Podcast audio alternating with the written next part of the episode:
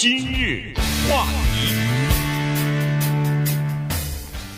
欢迎收听由中讯和高宁为你主持的今日话题。呃，在这个刚刚过去的周末啊，我跟中讯都看了呃一部这个电视连续剧啊。那么说实话呢，我是已经有很久没有看呃电视连续剧了。呃，这次呢是受到我女儿的这个提示哈，所以呢，呃，她说有一个电视连续剧现在在 Netflix 啊非常火，而且已经变成一个叫做美国和国际的现象了。所以她说以后你会经常听到这部电视连续剧。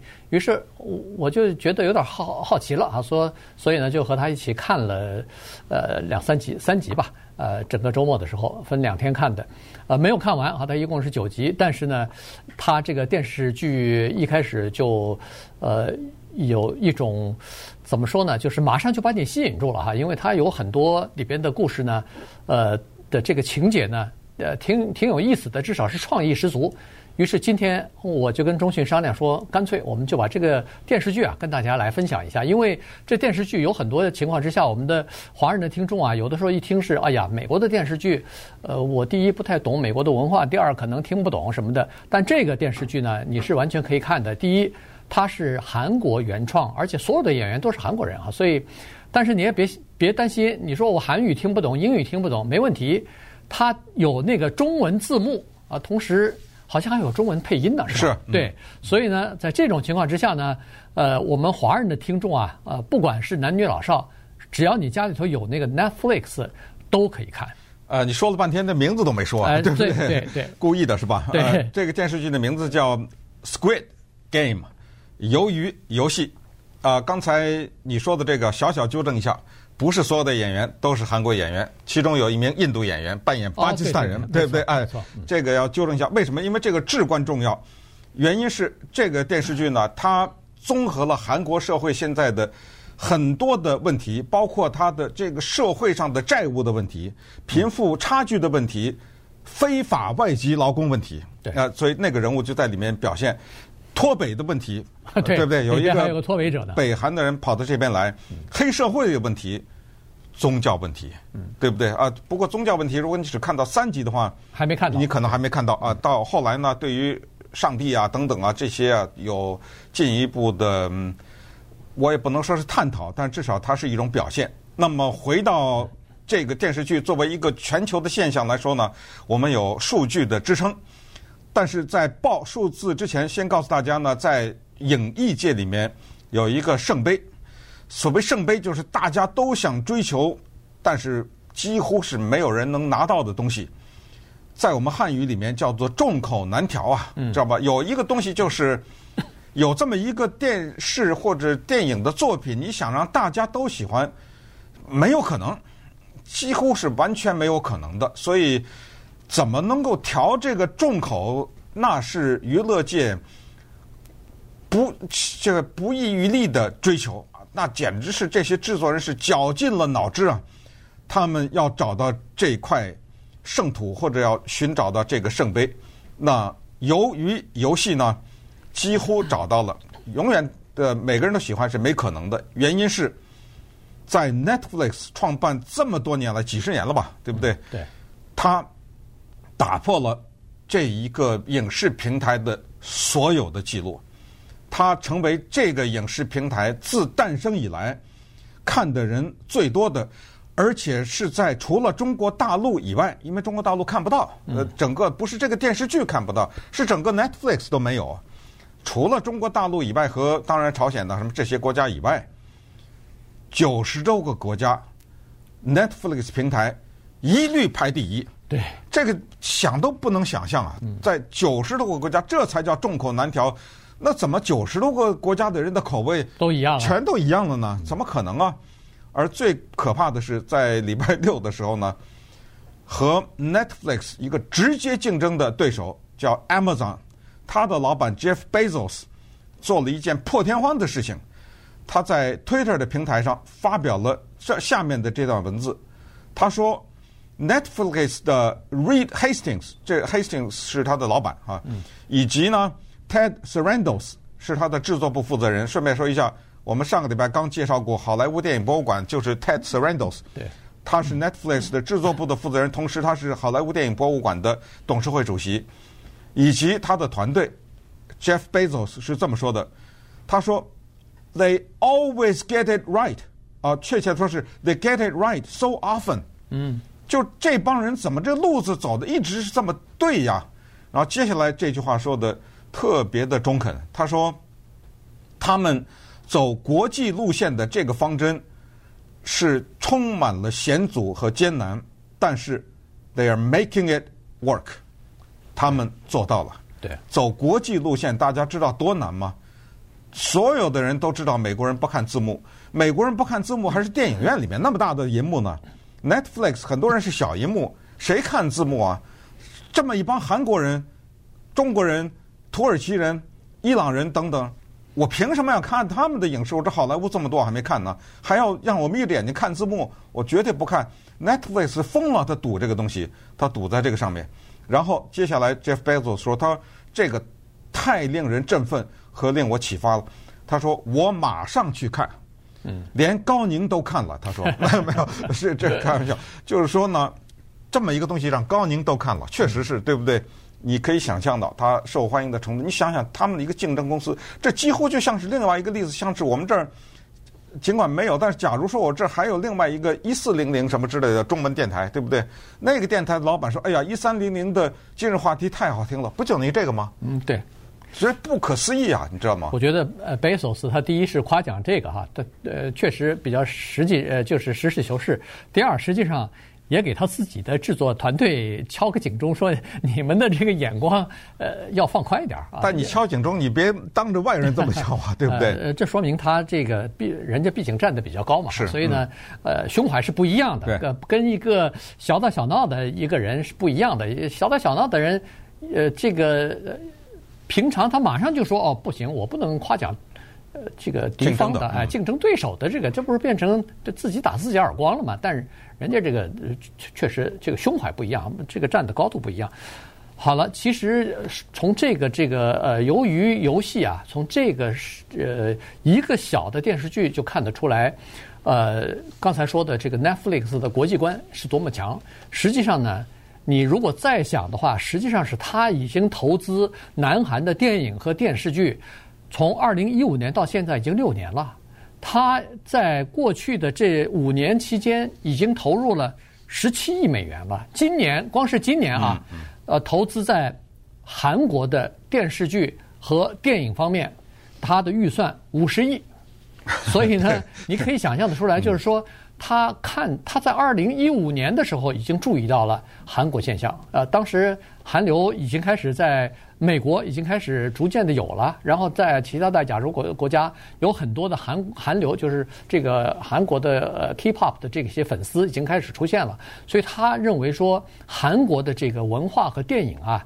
呃，有很多原创哈，有很多，呃，这个原创的想法，实际上是要么就是可以直接搬过来，像这个鱿鱼游戏是直接搬过来了，要么可以改编一下，变成美国的文化元素，稍微做一点修改以后，就可以拿到那变拍成美国适适应美国市场的，呃，适应美国口味的这个电影和电视剧。嗯，所以他实际上已经这么做做了六年了，而且同时他注意另外一个国家。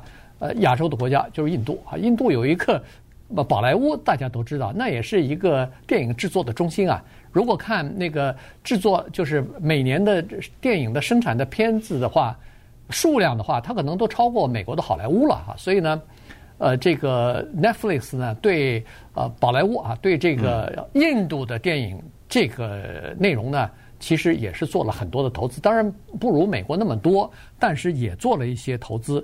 呃，逐渐的，其实可以看到它的回报。呃，顺便说一下呢，Netflix 也有大量的中文的电影，对，和电视剧啊什么之类的。再次推荐，就是他花钱制作的《阳光普照》呃，《The Sun》。那这个呢，这个电影是台湾电影啊，尽管在国际上得了很多的奖，但是你不要忘了，它是 Netflix 制作的这么一个电影，也是非常受欢迎的。那么说到这个电视剧，可能有些人早都已经看完了，也有些人呢。全然不知，对吧？所以在这两组人当中呢，我们就取其中，就是说你不要期望着我们会在这个节目当中把这个电视剧的情节讲给大家，那就没有意思了。这个电视剧呢是完全没有办法把情节事先透露的，但是只可以告诉大家，就是说呢，这个还是一个娱乐界的千古之谜，就是同样一个故事，就是怎么讲的问题啊。比如说，在二十年以前吧，二十多年以前，二零零零年的时候呢，日本呢出了一个特别有名的电影叫《Battle Royale》，当时在国际上引起轰动，翻译成中文叫《大逃杀》。这个电影呢，说的是把一帮学生啊扔在一个地方呢进行杀戮，他们之间进行杀戮，就是说四十几个人只能有一个人生存游戏吧，生存游戏啊，只能有这么一个人活下来。这个电影影响了后来的好莱坞导演，不是后来，其实当时已经很有名了，就是 Quentin Tarantino 啊，他他说成是他他有生以来看过的最好的电影。然后就是这是新呃深作新二的电影，日本。后来呢，美国的好莱坞的系列电影的《Hunger Games》啊，对，这不是也是这个，也是就是一些人通过杀戮来完成。而刚才说的大逃杀这个日本电影呢，那个杀戮是一种惩罚，《Hunger Games》是一个游戏，呃，以及巴西电影这个也非常有名的一个电影，二零一九年的电影叫《巴克劳》啊，《巴库绕》，这个呢也是把杀戮变成旅游的项目之一。其实这些都在国际舞台上，要不就获奖，要不就是票房很好，但是没有一个能够跟鱿鱼游戏相提并论，这是为什么？那稍等会儿呢，我们再看一看这个电影的制作过程，它的创作人员的一些背景。今日话题，欢迎继续收听由中讯和高宁为您主持的今日话题。今天呢，跟大家聊的是呃，Squid Game 哈，这个鱿鱼游戏。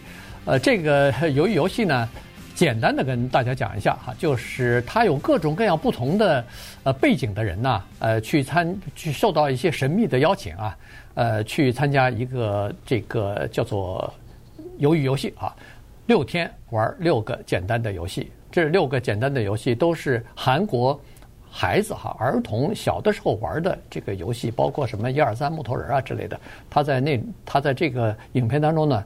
就给它改成呃 green light 和这个 red light 啊，就是呃绿灯的时候你可以走可以动，呃那个红灯的时候就停，停下来以后呢是一点都不能动的哈。那么赢的人呢可以获得大奖，输的人呢当然就遭到淘汰。这个遭到淘汰的代价是非常严重的哈。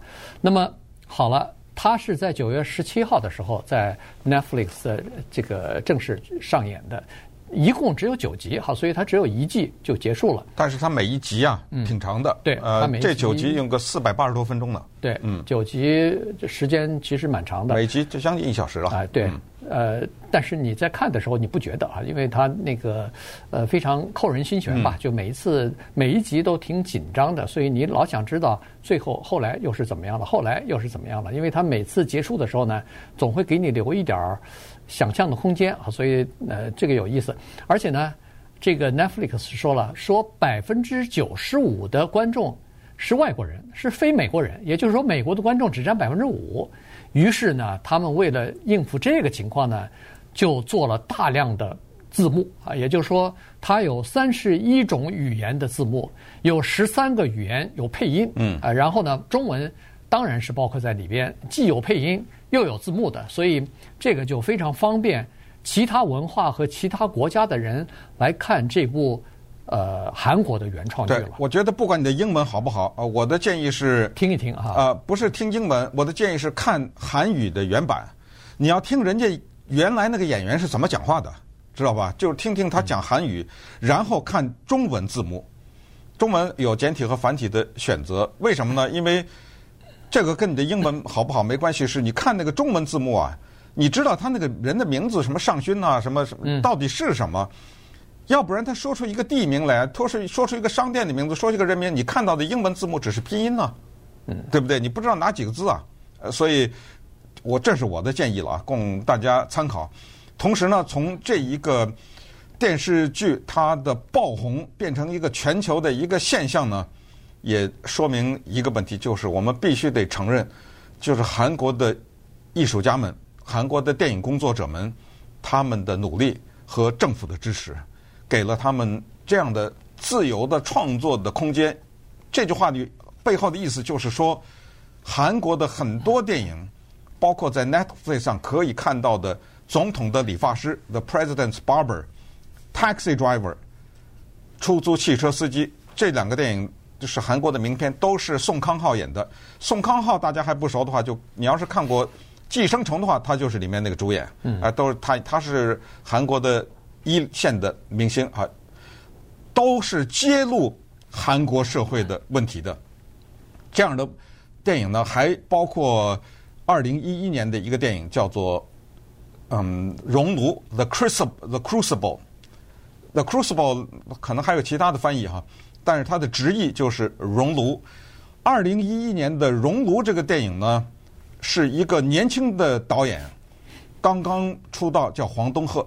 他当时呢看到了一条社会新闻，这个社会新闻是说，在韩国的光州的这个地方啊，有一个教会办的聋哑学校，后来呢被当地的人有一个其中一个老师。揭发发现了，就是这个聋哑学校里面的校长和下面的总监呐、教部长什么之类的，长期的强暴这个学校里面的聋哑的女学生和男学生。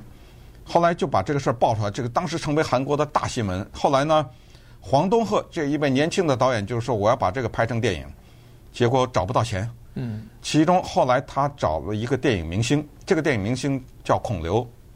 啊，如果大家对他不熟的话，就呃说明不太关心了啊，因为他是韩国现在也是当红的一个演员。他的《釜山列车》讲那个吸血鬼的那个，这你看过吗？没看过啊，对，无所谓，这个也是爆红的一个电影啊，是是他主演。他他演的电影太多了，不讲了。这一位非常有社会义务感的这个明星孔刘呢，说我帮你找钱，孔刘帮他找了五年的钱，就找到了，结果。拍成了韩国当时卖座第一的电影，就叫做《熔炉》，就讲光州的聋哑学校的这个事件，而且对整个的韩国的学校的体制，尤其是残疾人的这种学校的体制，都产生了重大的影响和改变。同时，你既然你看了呃鱿鱼游戏，你就看到第一集在地铁车站有一个人提出来要玩游戏，提个皮箱，对，对，那个演员就是孔刘。哦，哎，就所以因为挺帅的一个人，呃，非常的帅哈，因为。刚才说的导演《熔炉》的黄东赫，黄东赫就是《鱿鱼游戏》的编剧和导演。对，关键是，他这个剧本写了十年，没有人要啊。对，你说说，你想想看，嗯、现在这些人后悔死了。嗯，十年之前他的这个也是。拿着剧本到处去想要拿钱啊，看看有谁有投资。但人们都说您这个，这个呃整个的内容和整个的这个编排好像显得太脱离实际哈，太呃虚虚构化了，所以荒诞嘛，残酷嘛，哎，残酷这不行不行，没人看，你知道吗？所以 当时呢，他找不到钱，嗯，没想到就是被这个 Netflix 所发现了。当然刚才说过了，这 Netflix 在引进呃韩国内容的东西呢，他做了很多。多努力，当然他也做了很多投资了。他是说，在二零一六年一直到现在，在 Netflix 啊，你可以看到的这个韩国的电影呃电视影集一共有八十部，然后在美国看韩国电视影集和电影的观众增长了一倍。那这个就等于是让人们逐渐的打破了那个美国人不太愿意看字幕的这个这个习惯了哈。逐渐的，因为内容有的时候。特别重要哈，所以好看。于是他看了一部，哎，觉得这个韩国电影还不错，看字幕不影响你对整个剧情的了解。于是他就慢慢的愿意看了嘛。嗯。所以呢，这个呢是我是觉得在呃 Netflix 这方面做得非常好，因为美国的不管是好莱坞也好，是美国的电影院线也好，说实话，他们的国际观稍微差了点儿。很多好的片子，意大利片子、法国片子，呃，包括日本的和韩国的这些、印度的这些好的片子，在美国你几乎是看不到的。嗯，所以在这种情况之下，Netflix 呢，他们真的是大大的动了脑筋。你比如说《鱿鱼游戏》这么一个讲韩语的电视连续剧，怎么能够吸引听不懂韩国语言的人看呢？他们跟黄东赫坐下来开会。因为黄东赫的剧本拿了十年没人要，后来为什么 Netflix 要呢？是因为疫情。嗯。因为疫情期间呢，凸显了这个电视剧的深层的一个主题，就是贫富不均的问题。黄东赫呢，本人在韩国也非常关注这个问题，而疫情因为凸显了这个问题，那么这个时候 Netflix 说，哎，有共鸣了，嗯，所以就时机到了，时机到了。可是啊，你光说这个主题也不行，因为它毕竟残酷，毕竟沉重嘛。嗯。于是 Netflix 走了另外一个路子，这个我们必须得向看过这个电视剧的人都知道，要向它的视觉的部分致敬。嗯。就是这个电影走了视觉路线，我让你。再看其他的一些东西，来锦上添花。一个叫做道具，就是置景；一个叫做服装。大家知道，接下来马上万圣节到了，对，你会看到 街上的孩子穿的那些服装。如果你不理解是什么的话，你就可能不知道它是来自于鱿鱼游戏。嗯，这个道具服装今年会大卖，因为他们的版权已经给了很多的。玩具制造商，接下来还有他的一些玩具什么的也会卖，在视觉方面的贡献呢是非常具有冲击性的，这个也是 Netflix 他们想的一个办法。那么同时呢，也是为了扩大它的影响，它在整个这个电视剧当中呢，它在表现的方面呢，让人呢所有的观众都有一种你无法逃脱的参与感。不，它不像是什么蝙蝠侠、蜘蛛侠。咱们就看着休闲嘛。对，这个游戏或者是这个电视剧让你看的时候，你没有办法不参与。也什么叫不参与？就是你没有办法不问你自己一个问题：说，如果是你，你按不按红键还是绿键？嗯，对不对？对。如果是你面对着现在你我我和高宁，我们俩只能有一个人活。比如啊，当然我这个电影是不是这么说的啊？我是说，假如是这样的话。高宁怎么决定，我怎么决定？对，以及在这个过程当中，众多的人的人性的大暴露啊！对，知道吧？对，这个其实已经知道了哈。这个人性是通常是经不起考验的，有的时候在这重大的这个呃利益面前，尤其是生和死的这个关头的时候，这这个呃经不起考验哈。那。咱们就不剧透。我嗯，在慢慢的看这个整个的电视剧的时候呢，你会你会问自己同样的问题：在这种情况之下，我我会怎么做啊？因为他选的那些参与游戏的那些人。他不是全部都是社会底层的人，他有一些什么毕业于名牌学校，然后变成那个呃大的呃股票公司交易交易人，他有一些是黑帮的老大，他有一些是这个扒手，那个逃嗯。那逃北者就是逃扒手，有一些是普通的民众，从事卖淫的什么的都有，各种各样的人都有哈，所以呢，他就说把社会的这些各个层面、各个阶层的人呢拿出来，但这些人在真实的社会当中。是没法生存，是活不下去的人，因为他们借了，或者是有种种的原因吧，这么说，嗯，生活的原因和这个各种各样的原因，欠了太多的债了。这个讨债的人啊，追到门口来，先是毒打一顿，然后签下按下手手印儿，然后签下契约，说好一个月之后您要把这个钱还给我，不还的话，呃，割一割一颗什么，割一颗肾呐，对，要一颗眼睛啊，这种东西。所以你可以想象得出来，那些人。他欠的那个钱，别说是一一个月还不上，一年他赚的钱，所有的东西加在一起也还不上了。对，还记得《Parasite》呃，《寄生虫》这个电影地下室的那个人吗？他不就是因为欠债嘛？呃，躲在那个地方。所以这些都是韩国的问题。顺便也说一下呢，就是在这个电影的当中，我相信黄东赫呢，他呃，我相信黄东赫他一定是看了深作欣二的。呃，那个电影叫做《大逃杀》啊，《Battle Royale》，因为在深作新二的那个电影当中，大逃杀呢，就是在杀戮的中间休息的时候，一个新的游戏即将开始的时候，就播放了约翰施特劳斯的《蓝色多瑙河》这个音乐。然后在我们看到的《鱿鱼游戏》这个电影当中，在中间休息的时候，几乎是相同的场景，也是播放了。施特劳斯这个音乐，人家施特劳斯说：“我这个优美的华尔兹，我是招谁惹谁了？我这个啊，被你们给糟蹋成这个样子。”但是，其实你仔细想一想，当你看了这个两个电影，一个是《大逃杀》，一个是《鱿鱼游戏》的时候，你就知道这个音乐至关重要。